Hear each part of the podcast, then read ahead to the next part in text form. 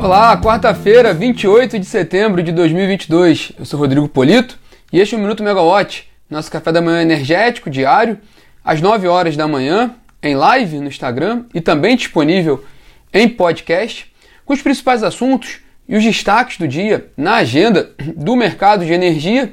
Bom, aqui no Rio de Janeiro hoje o tempo está chuvoso, neste momento 21 graus, mais expectativa de chuva ao longo do dia com mínima de 19 graus e máxima de 23 graus. Bom dia a todos, bom dia amigos que estão presentes. O destaque de hoje, não poderia ser hoje, outro, né? Claro, perdão, é a publicação da portaria número 50 do Ministério de Minas e Energia, que permite a todos os consumidores de energia conectados à rede de alta tensão optarem pelo seu fornecedor de energia a partir de janeiro de 2024. Essa portaria que saiu hoje é fruto de uma consulta pública lançada em julho e que recebeu contribuições de mais de 60 agentes do setor tratando sobre esse tema, e na prática ela permite que, inclusive, consumidores em alta tensão que, que possuem carga inferior a 500 kW possam migrar para o mercado livre. Segundo o Ministério de Minas e Energia, essa medida vai permitir que 106 mil unidades consumidoras tenham a possibilidade de fazer essa migração para o Mercado Livre a partir de janeiro de 2024, caso elas tenham interesse. Bom, a notícia em si, ela não é uma surpresa, né? não é uma grande novidade, propriamente falando, porque já era esperado, inclusive pela consulta pública que foi colocada em julho, muito, muito similar ao que foi aprovado hoje, ao, public, ao que foi publicado hoje.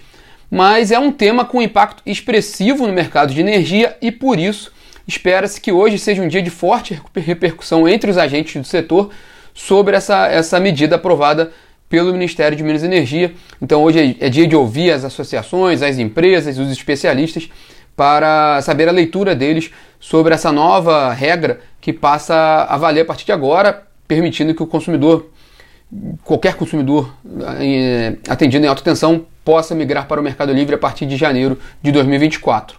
Bom, e a gente vai atualizar esse assunto ao longo do dia. Seguindo nossa agenda, ontem, com dois destaques importantes. Um é que a diretoria da ANEEL, na reunião de ontem, negou o pedido de excludente de responsabilidade da Mercúrio Partners relativo ao atraso na construção de uma usina vencedora do leilão emergencial de outubro do ano passado, aquele leilão no, no auge da crise hídrica, e é mais um capítulo daquela da história desses projetos que venceram o leilão e não conseguiram entrar em operação na data esperada. Cada processo está tendo um, um, andamento diferente na ANEEL, é, um, algumas com justificativas diferentes, e a ANEEL tem adotado também decisões diferentes para cada projeto. Lembrando até o que foi colocado pela diretora-geral interina na época, Camila Bonfim, de que cada, todos os projetos seriam analisados caso a caso, como tem sido feito. Ontem saiu mais uma decisão, no caso dessa térmica da Mercúrio Partners, e isso tudo está detalhado no, no site da Megawatt para quem quiser mais detalhes sobre esse processo de ontem e também na plataforma é possível saber o acompanhamento de cada uma das usinas do leilão emergencial de outubro do ano passado. Ainda sobre leilões, ontem o Instituto Araiara entrou com uma ação civil pública com pedido de liminar, solicitando cancelamento do leilão de reserva de capacidade na forma de energia o leilão que é conhecido no mercado como leilão das térmicas da Eletrobras, porque são, é aquele leilão que, que tem a contratação compulsória de termoelétricas aprovado na lei que permitiu a privatização da Eletrobras.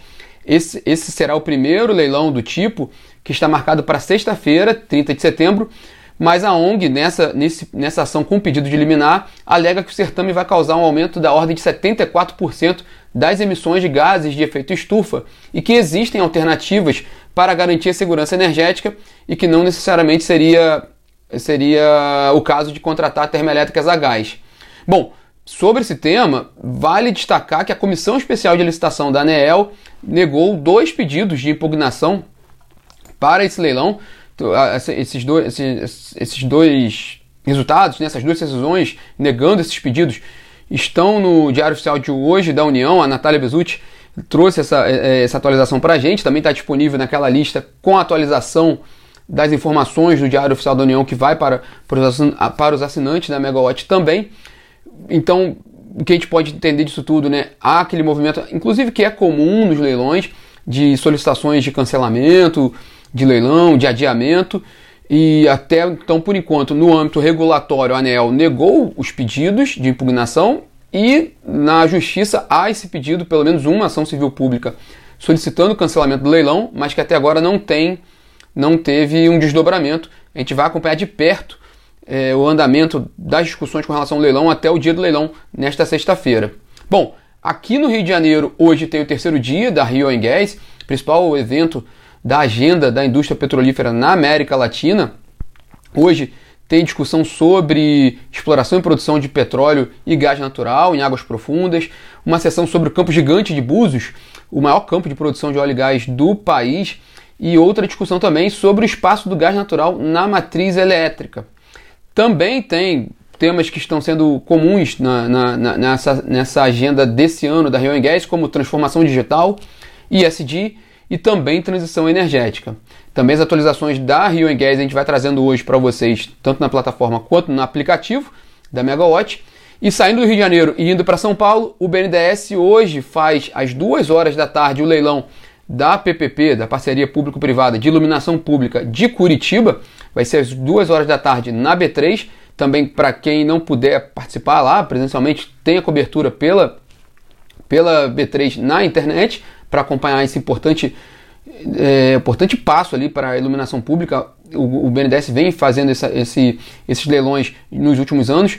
Esse, é, esse tem uma importância, uma importância grande por ser de Curitiba, que é um, um, um mercado grande. Então vamos acompanhar também essa, esse leilão de hoje à tarde na B3. E quem também vai estar em São Paulo hoje é o ministro de Minas e Energia, Adolfo Saxida, para cumprir a agenda com bancos e investidores. E também em São Paulo, o ministro Paulo Guedes, que aí nesse caso ele tem uma reunião agora às 10 horas da manhã com o presidente da Associação Nacional dos Fabricantes de Veículos Automotores, a Anfávia, o Márcio de Lima. Bom, e fechando nossa agenda, na área de petróleo, hoje às 11h30 de Brasília, horário de Brasília, saem os dados dos estoques comerciais dos Estados Unidos. Ontem o Brent fechou em alta de 2,6% e hoje sobe um pouquinho, estava subindo mais de 0,1% na faixa de 85 dólares o barril. Lembrando que ontem foram relatados vazamentos nas redes de duto que transportam gás natural da Rússia para a Europa em meio a suspeitas de sabotagem nessas redes. Isso tem elevado a tensão geopolítica também e impactando o mercado de petróleo e de gás natural. É, obrigado também, Robson, Robson Rodrigues, pelo comentário e também todos que estão participando aqui hoje. Vamos nos falando ao longo do dia. Todas as atualizações do que nós colocamos hoje no resumo, a gente vai subir na plataforma e também no aplicativo. E amanhã, às 9 horas da manhã, a gente está de volta aqui no Minuto Megawatt. Tenham todos uma ótima quarta-feira. Tchau, tchau.